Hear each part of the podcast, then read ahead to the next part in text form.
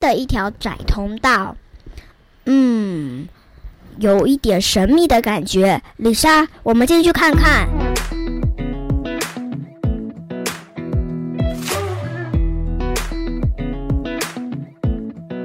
嗨，各位大朋友、小朋友，大家好，欢迎收听晨曦姐姐故事屋。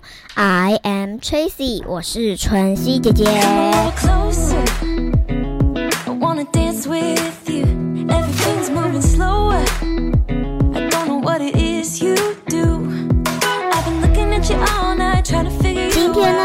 呢，春熙姐姐要来讲一本关于图书馆的一本书哦。那我们就准备开始听故事喽。书名叫做《图书馆里的秘密》。诶，图书馆里到底有什么秘密呢？我们就一起来听听看吧。童书森林是一座充满着童书且不可思议的建筑物。爸爸带着辽太跟李莎，今天是他们第一次来。三点准时在入口集合哦。约定好之后，跟爸爸说再见，两个人就出发去探险了。高高的大玻璃窗，有着各式各样的书架，整齐排列着。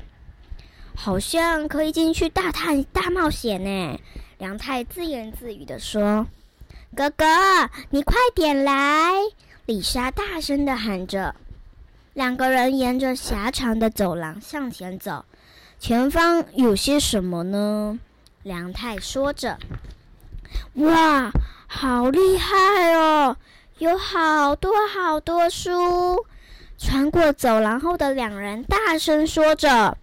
高墙上的书架里摆着满满的绘本、童书，宽宽的楼梯以及长长的廊道上，孩子们找着书，开心的走来走去。哇，好大呀！从来没看过这样的书架。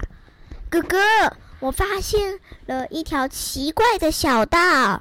李莎指着书柜旁延伸的一条窄通道。嗯，有一点神秘的感觉。李莎，我们进去看看。于是梁太与李莎走进了窄道里。穿过窄道后，一个不可思议的空间映入眼眼帘。那是一个有点阴暗、一个塔状的房间。塔状的天花板最顶层有个圆洞，光从圆洞透进空间里，铺上一层朦胧的光影。喂喂，梁太的声音在这个空广的房间里环绕着。啊啊啊！哇哇哇！声音像是随着墙回响而上，最后渐渐被吸到洞里。梁太与李莎觉得这样的效果相当有趣，于是故意发出一些奇怪的声音，或者拍拍手，在里面玩了好一阵子。哥哥，我觉得。会有魔女在这里聚会，李莎说：“嗯，说不定也有某个人会在这里做一些秘密训练。”梁太回应着。但是无论如何，这真的是一个很奇妙的房间。梁太开心的抬头看着好高好高的天花板，感到相当不可思议。不知道为什么觉得好好玩，梁太说：“开心吗？”突然有个声音出现，转过头看见了一位黑色衣服的叔叔站在那儿。叔叔，你是谁？我吗？我是一位建筑师。建筑师是盖了这座建筑的人吗？盖了这座建筑的是建设公司的大团队，但提出想法，这里想弄成这样，哪里设计成这样的人是我。叔叔回答着。那这房间是做什么的呢？这里是一个什么都没有的空间，你想做什么都可以。像这样没有特别用途的奇怪空间，今后才会有更多有趣的活动。叔叔盯着梁太的眼睛回答。梁太有些紧张了起来，但但什么都没有的话，不会很浪费吗？梁太的小小声音在空荡荡的房间里。变成了回音。叔叔听了，很认真的看着梁太说：“建筑物本来的功能只是挡风避雨，保护人们。但如果一直把建筑物设定只有固定的功能，你觉得建筑物会变成什么样子呢？”到时候街道上会充满着直直、四四方方的坚固建筑物，虽然很方便，但你不觉得只有这些普通的建筑物，街道看起来会变得很无聊吗？叔叔笑着说：“所以我都会在厕所设计的建筑物里面加入一些恶作剧。那像这个什么都没有的塔状房间，也是叔叔的恶作剧吗？”梁太问。嗯，可以这么说。叔叔回答：“你看，这里面有记录很多我的作品。”叔叔打开了一本书，梁太静静地从叔叔的后方探头看。这个刺凹洞好有趣哦，像是花生的壳。这个就是歌剧院。黄昏的时候，这个花生就会发出微微的光，浮现在阴暗的夜色里，是一个跟白天完全不一样的风景。你不觉得很令人兴奋吗？美术馆的柱子倒映在水面上，晃啊晃啊，一直看都不不觉得腻。在展示艺术品的美术馆中，不管是时间的流动。还是在看事情的角度都和平常不同，在那里会浮现意想不到的灵感。这是一座岛上的饭店，我设计的一个空间，无论是什么样的人到这里，都会想变得像孩子一样尽情的跑来跑去。在这里玩躲猫猫，好像会很好玩。这里是教会，里面有一面墙，光线会从墙上的十字开口进出进入空间里。十字形状的窗户，诶，好帅！早上、下午、傍晚，随着不同的时间，从十字开口射入的光线颜色会不断的变化哦。这个光也是在展现希望的样貌呢。我还设计过一个雨天的时候要撑伞才能到另一个房间的家，但是春天的风、夏天的雷阵雨、秋天的黄昏、冬天的夜空，在这个家可以很容易感受到四季的变化。有一间像这样的房子也是很不错的呢。下雨天需要撑伞吗？我也想要住看看。叔叔的恶作剧相太相当有趣呢。梁太说。叔叔接着回答：“像塔一样的房间，尽头是一面墙的楼梯，只有小朋友能穿过的缝隙等。要怎么使用我的恶作剧所创造出来的空间，是大家的自由。不太方便的回空间，看起来有点浪费的空间，无法马上回答出用途的空间，这样的空间其实才是最有趣的。”在这样的空间里，人们才会开始自己动脑去思考要如何使用这样的空间。根据每个人不同的想象，无论什么样的使用形式都可能发生。你想在这里做些什么？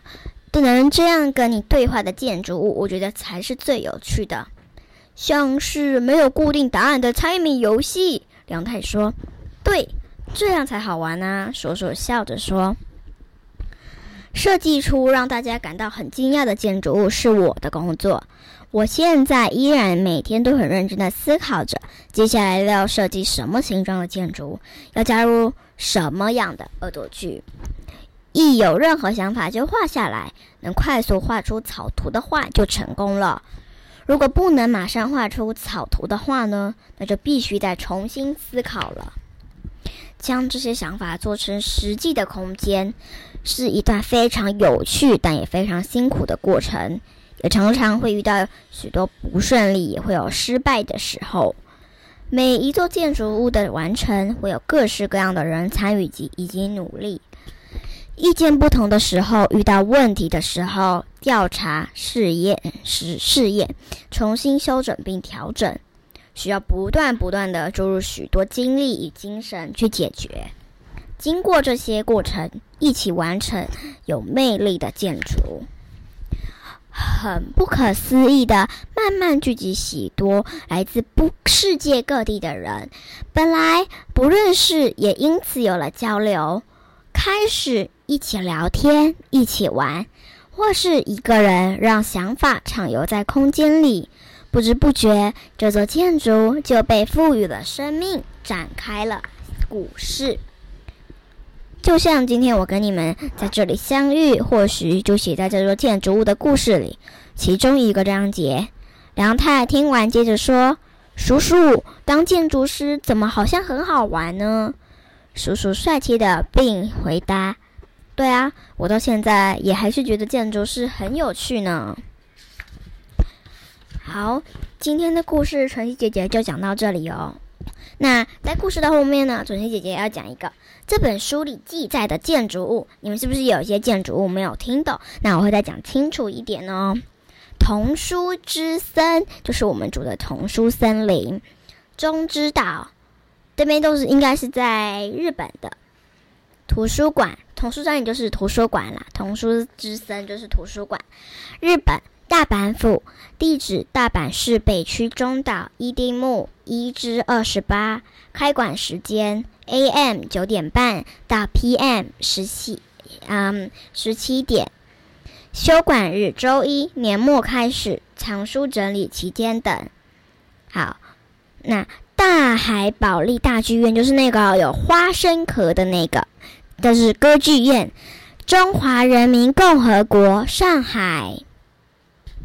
好，沃斯堡现代美术馆就是那个、那个、那个织那个它的杆子，然后倒映在水里就看也看不腻那个美，就是美术馆。